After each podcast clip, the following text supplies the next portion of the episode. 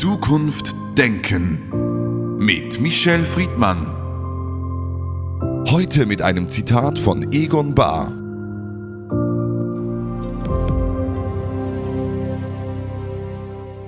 Selbst bei einer absoluten Mehrheit ist es Aufgabe der Partei, weiter zu denken, als die Regierung handeln kann.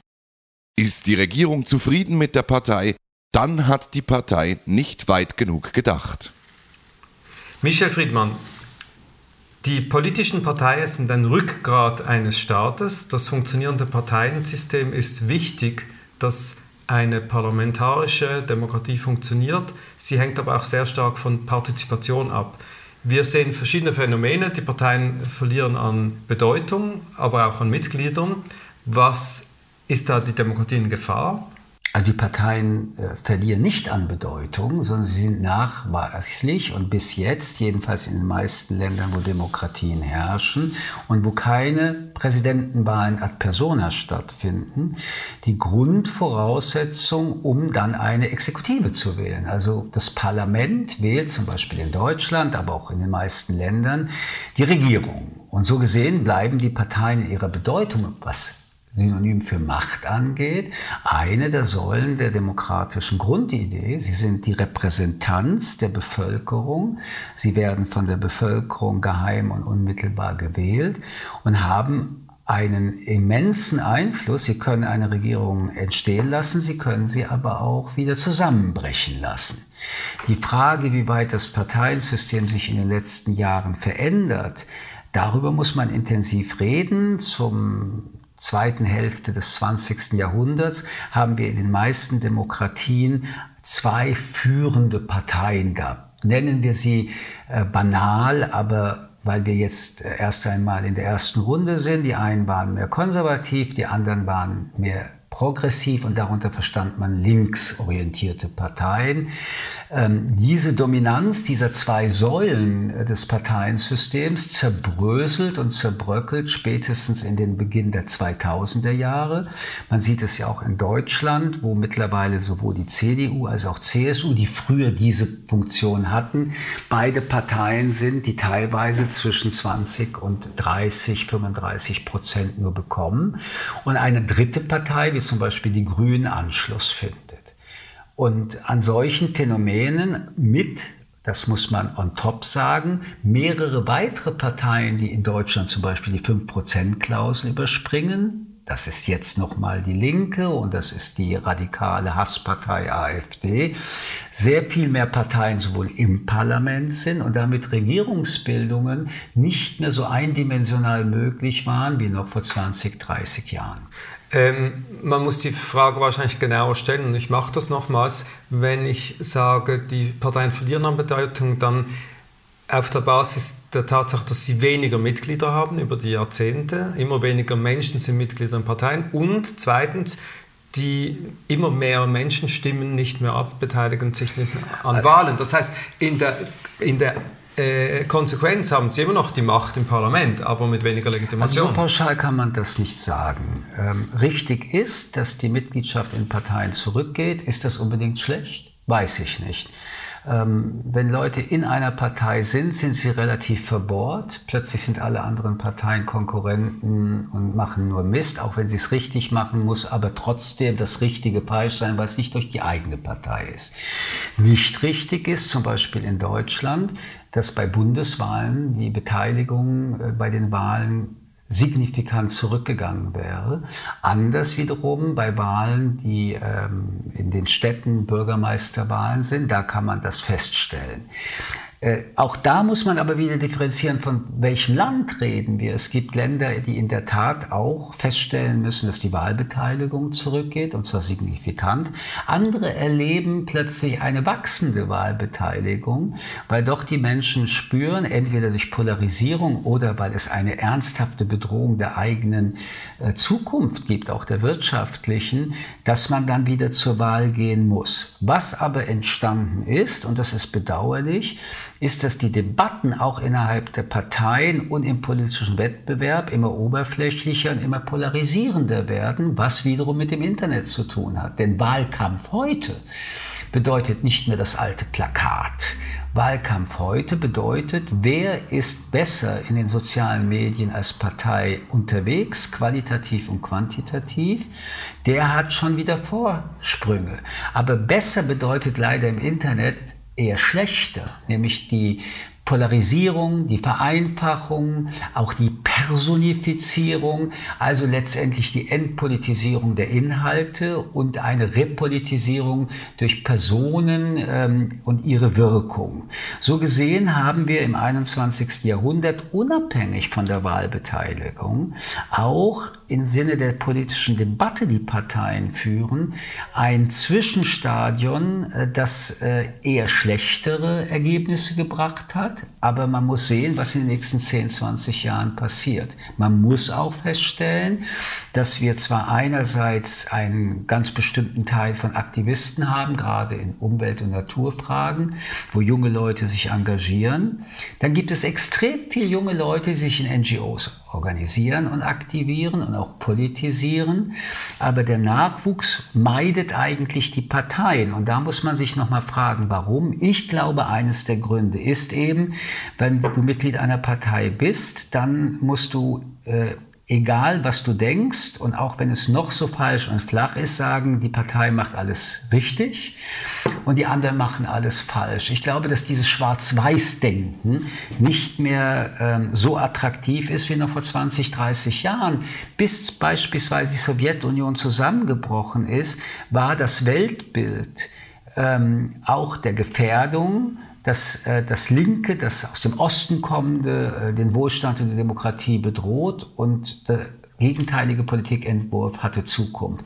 All solche Fragen verändern und verschieben sich. Ich bin neugierig, ob die Fragen der großen Krisen, die ja jetzt eine junge Generation erlebt, Flucht, Seuche, Krieg, ähm, ein Sauerstoffzufuhr der Debatten bringt oder eine weitere Zerbröselung.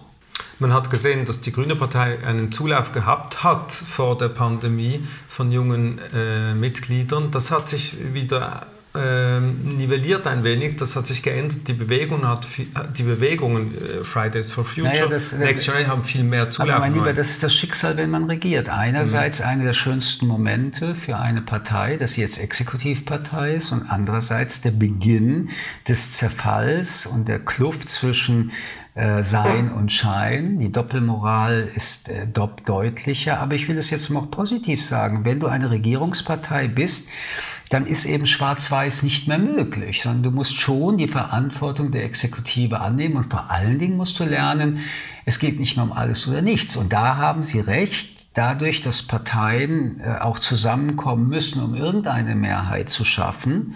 Und demokratische Parteien haben den Auftrag, und sei es noch so schmerzhaft, diese Kompromisse zu fallen, dann hat die Basis plötzlich das Gefühl, sie sei in einer anderen Partei gelandet als noch vor dieser äh, Exekutivbildung und Regierungsbildung. Aber der Kompromiss ist die Voraussetzung der Demokratie. Nur der Diktator kann alles oder nichts machen. Demokraten müssen Kompromisse machen. Das Gegenkonzept zur Koalitionsregierung ist das Zwei-Parteien-System, wie wir es kennen aus den USA oder aus Großbritannien. Sind das die besser regierten Länder? Nein. Wieso nicht? Na, ich bitte Sie, da haben Sie wirklich nur weiß oder schwarz. Also entweder haben die einen recht oder die anderen recht. Ich plädiere für Zwischentöne. Und wenn man jetzt auf Europa und die Koalitionsregierungen schaut, man sieht ja bei Abstimmungen, äh, je länger, desto mehr, übrigens auch hintereinander, dass es immer alles knapper wird, diese sogenannten 50-50 Mehrheiten, die ganz klein geworden sind, das hat sich ja verändert über die Jahre. Das äh, führt natürlich dazu, nicht nur, dass man immer weniger Partizipation hat, über Europa hinweg gesehen bei den äh, Abstimmungen, sondern eben auch, dass die Mehrheiten absolut immer kleiner werden.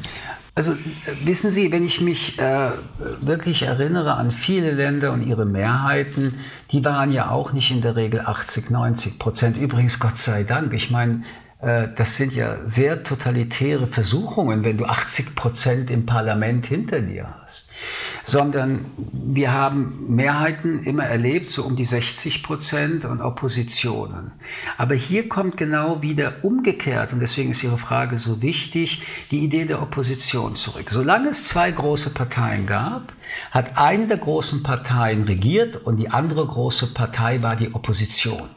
Das Gleichgewicht dieser Parteien im Wettbewerb für die nächste Wahl war wiederum, wer ist die Führungspartei. Mittlerweile erleben wir aber eine Zerklüftung der ähm, kleinen Parteien, weil selbst ähm, so war es bei der Großen Koalition, die Grünen, man muss leider sagen auch die AfD, nicht wirklich über diese 15, 20 Prozent Grenze kam. Das heißt, es gab zwei, drei kleinere Oppositionsparteien, die zu keinem Zeitpunkt einen solchen Führungsanspruch alleine mit einem Koalitionspartner geschafft haben. Auch das ist ein Phänomen in vielen Ländern, aber man muss jetzt beispielsweise die Bundesrepublik nochmal zurücknehmen. Es gibt jetzt eine Partei wie die SPD, ein bisschen, aber doch deutlich noch hinten an die Grünen, die regieren mit der FDP. Die CDU ist aber jetzt wieder eine 30-Prozent-Partei. Das heißt, hier haben wir eine Opposition, die aus sich heraus tatsächlich mit Koalitionspartnern zwar den Führungsanspruch einer neuen Regierung nach den nächsten Wahlen äh, beantragen kann und sagen, ja, wir wollen das werden. Wir wollen die Leader der nächsten äh, äh, Regierung werden. Also die, die Situationen sind unterschiedlich, differenziert zu betrachten und trotzdem äußerst komplex. Aber der Grund, warum wir darüber reden, ist, dass es einen Trend gibt, und zwar seit vielen Jahren, dass eben diese zwei großen Parteien mit einer relativ äh, undifferenzierten Überschrift, das eine ist konservativ, das andere ist progressiv, äh, so nicht mehr wiederfindbar sind. Aber das Spannende ist, dass diese zwei äh, Titel progressiv und konservativ sich mittlerweile ja auch bei den politischen Parteien differenzieren, äh, man würde sagen, verwaschen. Es gibt sehr viele Konservative, die fühlen sich bei den sogenannten konservativen Parteien nicht mehr wohl. Es gibt Umweltaktivisten, die fühlen sich bei den Grünen nicht mehr wohl. Und es gibt äh, Leute, denen es wirklich schlecht geht, die fühlen sich eigentlich schon lange bei der SPD nicht wirklich wohl. Das ist aber auch eine Chance, dass man äh, doch in Differenzierung und weg von diesen Etikettierungen Politikkonzepte denkt und umsetzt. Es ist eine Chance. Ob sie umgesetzt wird, ist eine andere Frage. Das war aber undenkbar, solange die zwei Großen unterwegs waren. Das heißt, Sie plädieren für mehr Vielfalt in den Parteien. Was heißt denn das für ein Parteiprogramm? Das, das, was man noch diskutieren muss und was wir noch nicht angesprochen haben. Wir sind eine äußerst differenzierte Gesellschaft geworden in vielen europäischen Ländern. Wir haben in Deutschland circa 20, 25 Prozent Deutsche in dritter Generation, zweiter Generation, auch erste, die keine Herkunftsdeutsche sind. Wir haben sehr viel jetzt sehr alte Leute in unserem Land. Wir haben aber auch eine Pluralität der Berufe, der kulturellen Hintergründe. Das führt alleine schon dazu, dass kaum eine Partei 40, 50 Prozent Prozent der Gesellschaft widerspiegeln kann, das ist doch, wenn Sie so wollen, sogar was sehr Positives. Noch vor 30, 40 Jahren war es sehr viel plumper und sehr viel eindeutiger. Entweder bist du Sonntag in die Kirche gegangen oder du bist in das Gewerkschaftshaus gegangen oder in beide Häuser gegangen. Das ist heute anders. Und ich finde das ein spannender Transitions-, Transmissionszustand, der sich in politischen Parteien widerspiegelt, weil die Interessenrepräsentation, und das sind Parteien dann auch sehr vielschichtig geworden sind. So ein Thema, nehmen Sie wirklich, was sich etabliert hat wie Umwelt und Natur, war in den 70er, 80er, 90er Jahren noch niemals denkbar, dass deswegen eine Regierungspartei entstehen könnte. Die Leute, die auf diese Priorität setzen, sitzen heute in der Regierung, glücklich oder unglücklich. Es gibt aber Millionen Wähler, deren Priorität heute ist die Pluralität der Gesellschaft, die Repräsentanz dessen, was Migration ist, was sexuelle Vielfalt ist. All diese Unterschiedlichkeiten führen dazu, dass es nicht mehr Leading Parties geben kann, sondern dass es verteilte Parteien gibt. In Deutschland ist dank der 5%-Klausel die Splitterpartei nicht politisch dominant und kann auch nicht zu Zerwürfnissen führen.